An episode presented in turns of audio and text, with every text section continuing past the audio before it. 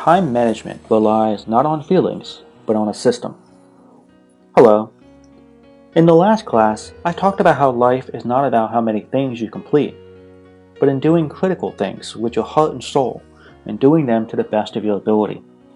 I also talked about focusing on the top 20%, the most important things. This is the essence of time management that the father of management, Peter Drucker, taught us.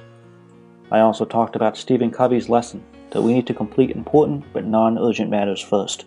But since we're too busy accomplishing our immediately urgent matters, how can we ever complete these important and non urgent matters? Finally, I talked about the importance of the GTD method. Here, GTD is short for getting things done. It's an American slang term meaning Gaodim in Chinese.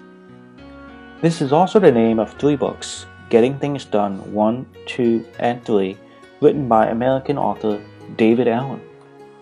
I discovered Getting Things Done one decade ago. At that time, I felt so happy and fortunate to have discovered this great book, and I learned a critical lesson needed to be more productive. Today, I'm going to share with you a critical idea called CPU. No, it's not a hard disk. We all have a brain, but not all of us know the features of our brain. What is interesting is that all three philosophical thoughts in China emphasize the same topic, and they repeatedly talk about one thing that is, to live in the present. Time is the present. We cannot access the past or the future during the present moment, but we can feel the present at this time. Even in Buddhist texts, there is the concept of absent minded. Let me explain why that concept appears and what it means. We have numerous ideas in our brains at all times, and when we leave a task unfinished, we will think about what we will do, what we should do, what we must do, and so on. We will think about our task We'll even think about other people's tasks, and as long as these matters remain unfinished, we will feel anxiety. However, it's not easy for us to remember details. How many pages can you remember out of the book that you read yesterday? We remember very little. It is very difficult for our brain to remember details. So, if we do not accomplish tasks immediately, we will forget them, and then, of course, we will not worry about them and as long as we are not worrying about them, it will be easy for us to forget them. Also, when more and more tasks accumulate, we will also begin to forget tasks. In reality, then, our brain is designed to think, not to memorize. But we often use it for memorizing. It's very hard to memorize because the brain's storage capacity is limited. Therefore, as the storage reaches capacity, we become anxious about these unfinished matters. Then what happens?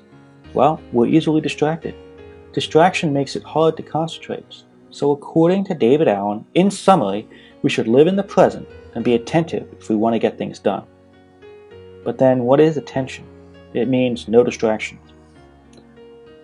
What does no distraction mean? It means that you have no unfinished tasks, while distraction means that you have unfinished tasks. So we can't rely on our brain to manage ourselves. We must rely on a system and this system should be reliable. Papers and pens can count as a reliable system, but it's the internet age, so we better be better off using mobile phones. We need to record all of the thoughts in our brain. It's like they say, a poor ability to write is always better than a very good memory. When we write down all matters, our brain is emptied. Usually at this point, many of my students will tell me, Teacher, I know all about what you mean, and I do write everything down. But have you thought about at what times you actually write things down?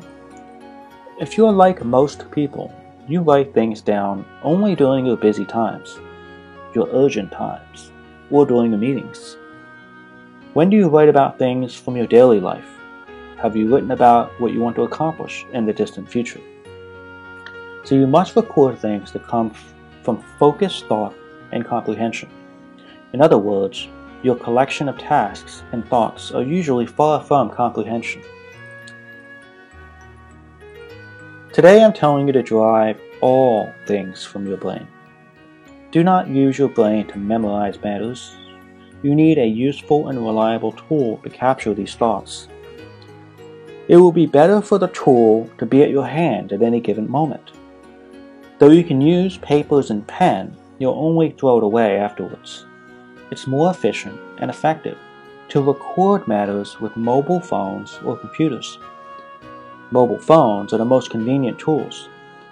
Now, we have a lot of phone apps that help us accomplish this task nicely. Later, we'll share some of these tools with you. And when you have these advanced tools in your hand, you can record matters at any time. And when you can do this, your brain will be relaxed. And the more reliable the tool is, the more your brain will rely on the tool. Then your brain can spend less time memorizing and more time and energy doing what it's supposed to do. Think. Every day when you have a new task or worry or idea, you can add them to your records.